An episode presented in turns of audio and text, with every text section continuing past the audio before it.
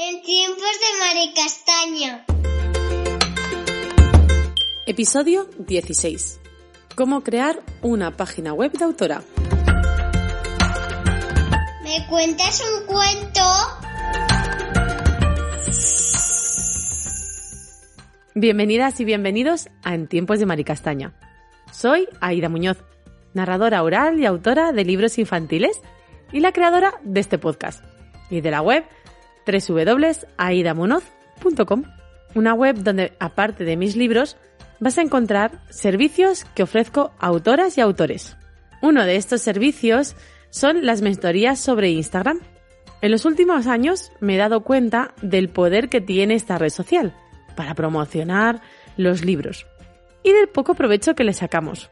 Así que solo para las oyentes y los oyentes del podcast, quiero dejaros una promoción un 20% de descuento a utilizar hasta el 31 de diciembre de este año, de 2022, con el código podcast22.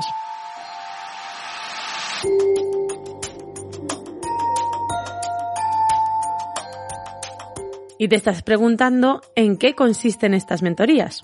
Pues bien, lo que hago es analizar tu Instagram, ver tus puntos fuertes, ver qué es lo que tenemos que mejorar y durante una hora y media te doy las claves para poder impulsar tu cuenta de Instagram como autora o autor de libros infantiles. Así que no dejes pasar esta oportunidad. Durante las mentorías que estoy haciendo últimamente, hay algo en lo que me he dado cuenta, y es que la mayoría de autoras y autores no tienen una página web. No se han parado a realizar una donde poder ver todos los libros que tienen. Así que en el podcast de hoy quiero daros las cinco claves a tener en cuenta, es decir, cuatro y una de regalo, para construir vuestra página web de autora o autor.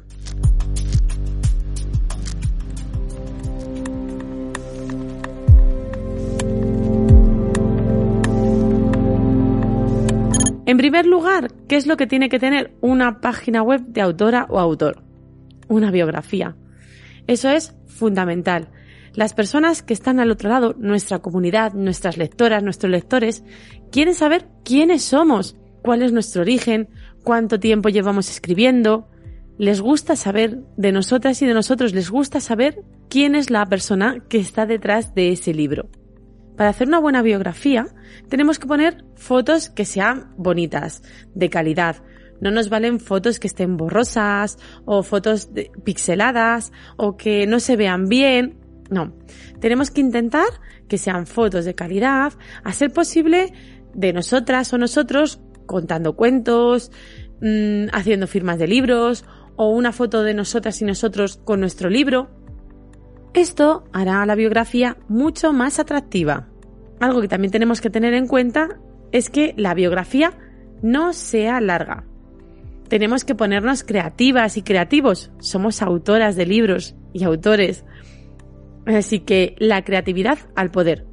Pero lo que no podemos hacer es escribir una novela de nuestra biografía, porque terminaremos aburriendo a nuestra comunidad. Así que en el término medio está la clave. Una biografía que cuente todo lo que queramos mostrar a nuestra comunidad, pero sin llegar a aburrirles.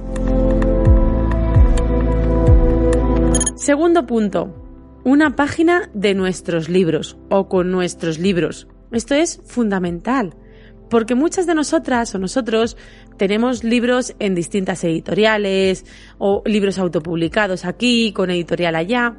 Entonces sería una buena opción unificarlos todos. ¿Qué tiene que tener esta página de nuestros libros? Pues una relación de todos los libros que tenemos publicados.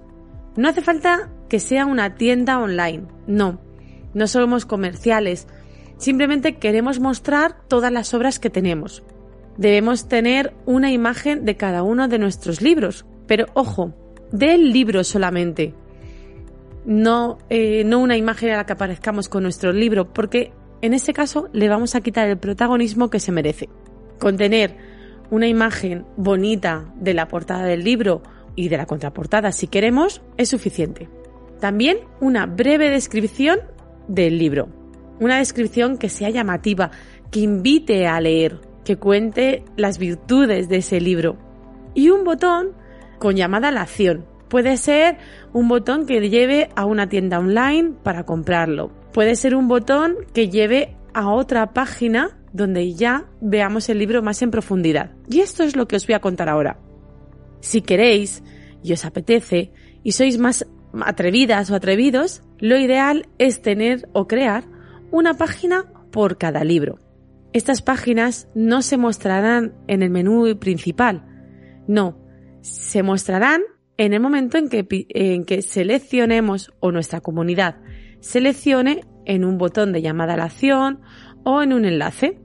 En estas páginas, una por cada libro, tenemos que poner fotos del libro. Podemos poner una foto de la portada, dos o tres fotos del interior y una de la contraportada.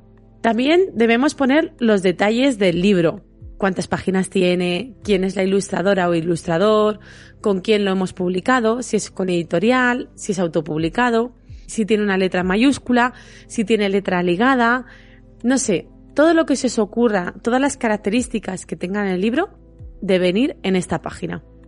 Una descripción del libro puede ser un poquito más detallada que la página en la que aparecen todos nuestros libros, porque bueno, ya es una página más enfocada a un libro en particular.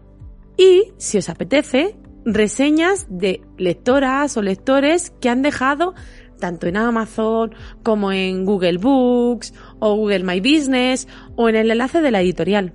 Esto siempre va a ayudar a que más lectoras y más lectores lean los comentarios de otras personas, ¿vale? ¿Qué les ha parecido? Si les ha gustado, si mejorarían algo, por qué les ha gustado. En tercer lugar, una página de contacto. Esto es fundamental y hay muy poca gente que lo hace. La página de contacto es importante porque es la forma que tiene nuestra comunidad de comunicarse con nosotras y con nosotros. Yo os invitaría a que no pusieseis muchas casillas, porque hoy en día a la gente le cuesta mucho dejar datos personales. Entonces, componer una casilla con el nombre, otra con el email y una para que dejen un comentario, es suficiente. Con eso ya tenemos para poder trabajar. Puedes invitar en esta página de contacto, puedes invitar a tu comunidad a que te pidan libros dedicados. Cuarto, un blog. Un blog donde compartáis comunidad, un blog que no os resulte muy tedioso escribir ejemplos de cosas que podemos poner en el blog. Reseñas de libros sobre la temática de los libros que publicamos. Es decir, que si tú eres autora de libros infantiles, también reseñas libros infantiles. Si eres autora de libros juveniles, reseñas libros de juveniles. Si eres autora de libros de, de fantasía, reseñas libros de fantasía. También puedes poner cómo te han ido los eventos, si has hecho una firma de libros, cómo ha ido, qué fotos has hecho, quién ha estado, ha estado mucha gente, ha estado poca gente, dónde lo has hecho, en qué sitio lo has hecho, cómo ha sido el evento. Eso también les gusta mucho a nuestra comunidad. En el caso de que vayas a publicar un nuevo libro, también puedes ir publicando en el blog el proceso en el que va el libro. Ahora estamos en la fase de corrección. O, por ejemplo, estoy buscando lectoras cero para mi próximo libro. ¿Quieres apuntarte? Y ahí haces una llamada a la acción en la que pueden apuntarse para ser lectoras o lectores cero. Luego, efectivamente, haces una criba, porque no puedes coger a todo el mundo para ser lectora o lector cero. También, ¿qué puedes compartir en este blog? Puedes escribir artículos, artículos sobre literatura infantil a lo largo de la historia, la literatura infantil en las aulas, la literatura infantil, no sé, la literatura infantil para la educación especial, todo aquello que se te ocurra o que te parezca útil o interesante para tu comunidad. ¿Qué características tiene que tener esta entrada del blog? Bueno, pues en primer lugar tiene que tener una extensión entre 500 y 1000 palabras para que se considere un blog de calidad.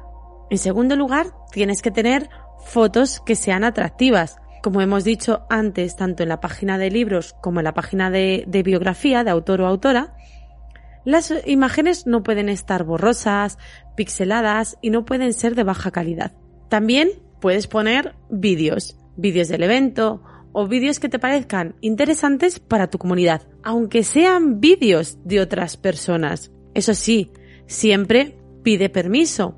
Si vas a poner un vídeo de YouTube de otra persona en tu blog, primero mándale un mensaje por privado y pídele permiso. De esta forma también harás comunidad con más personas con intereses afines a ti. Puedes poner también enlaces a programas de radio, podcast, etc. Ten en cuenta que tu comunidad muchas veces va a leer tu blog en el móvil y tiene que estar adaptado a este tipo de pantallas. No te olvides nunca en el blog de hacer una llamada a la acción, un CTA o Call to Action. Seguro que has escuchado mucho estas siglas de CTA por internet en las redes de, en los blogs de marketing y demás. Bueno, pues eh, CTA significa Call to Action o llamada a la acción. Es muy interesante hacer partícipe a tu comunidad y hacer llamadas a la acción. Todo aquello que a vosotras como lectoras os pueda también parecer interesante. ¿Qué portada os gusta más para mi próximo libro? ¿La roja, la blanca o la amarilla? ¿Cómo queréis que llame al personaje? Pepito, Juanito o Antoñito. no sé, todo aquello que creáis que puede interesarle a vuestra comunidad. Y vamos con el punto 5. El punto extra. Yo he visto en algunas páginas que hay eh, lo que llaman en prensa o media keep. ¿Esto qué es? Tú imagínate que te hacen una entrevista en la radio, pues la subes a tu página web, vamos. Te hacen una entrevista en un periódico, lo subes a tu página web. Te hacen una entrevista en un podcast, lo subes a tu página web. De esta forma, tu comunidad podrán saber más sobre ti como autora y sobre tus libros. Algo que también digo muchas veces a las autoras es poder recoger todos los correos electrónicos de aquellas personas a las que les interesa tu obra, a las que les interesan tus libros y a las que les interesa tu trabajo. No sé si alguna vez, navegando por páginas web, os ha salido de repente una pantalla emergente. Estas pantallas se llaman pop-up. Son pantallas en las que te invitan a suscribirte a su newsletter. Esto es muy importante, la newsletter, por lo que os decía. Puedes recoger los correos electrónicos de tu comunidad y mandarles cosas exclusivas. Por ejemplo, les puedes mandar un audiocuento de tu libro. Les puedes mandar relatos exclusivos solamente para ellas y ellos pueden conseguir un libro gratis digital si se suscriben a tu newsletter. No sé, lo que se os ocurra.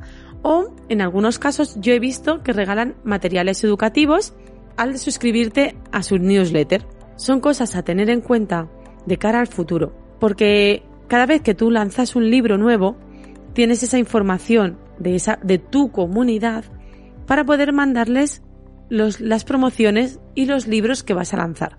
Esto se hace mucho en los crowdfunding. En los crowdfunding, cuando tú participas de uno, se quedan tus datos. Se quedan tu correo electrónico, tu nombre, bueno, en fin, tu información. De esta forma, la próxima vez que lancen un crowdfunding por la plataforma X, tendrán tus datos y podrán mandarte un correo electrónico para avisarte que han vuelto a lanzar un nuevo crowdfunding. Esto no es, no es spam, simplemente que a tu comunidad le interesa cada vez que tú publicas un libro nuevo. Pero si una página web te resulta muy, muy, muy complicada o se te va de presupuesto, siempre puedes hacer una landing page. Una landing page, ¿qué diferencia hay entre una página web y una landing page? Bueno, la landing page, como así lo indica, es una página de aterrizaje.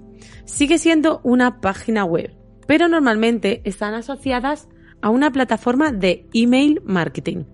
Y normalmente suele tener solamente una página. En esta página vas a mostrar tu último libro, tu último lanzamiento. En esta página pondrás la portada del libro, las características del libro, quién lo ha ilustrado, quién lo publica, si lo publicas con editorial, si lo autopublicas. Puedes poner una presentación tuya o una presentación de la ilustradora y un book trailer del libro. De esta forma, tu comunidad podrá ver con más detalle ese libro que acabas de lanzar.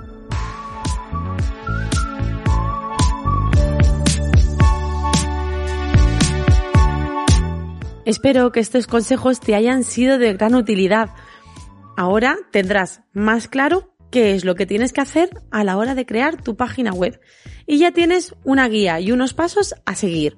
Pero si aún así con estos consejos no te ves capaz de hacer tu propia página web, siempre puedes contar con alguien. Si miras en mi página web www.aidamunoz.com y vas a servicios, vas a ver todos los servicios que yo ofrezco a las autoras y a los autores para hacer sus páginas web o sus landing page. Muchas gracias por estar al otro lado. Si te ha gustado este podcast, déjame un comentario, una valoración o compártelo con más personas a las que les pueda interesar. Y colorín, colorado, el episodio 16 se ha acabado.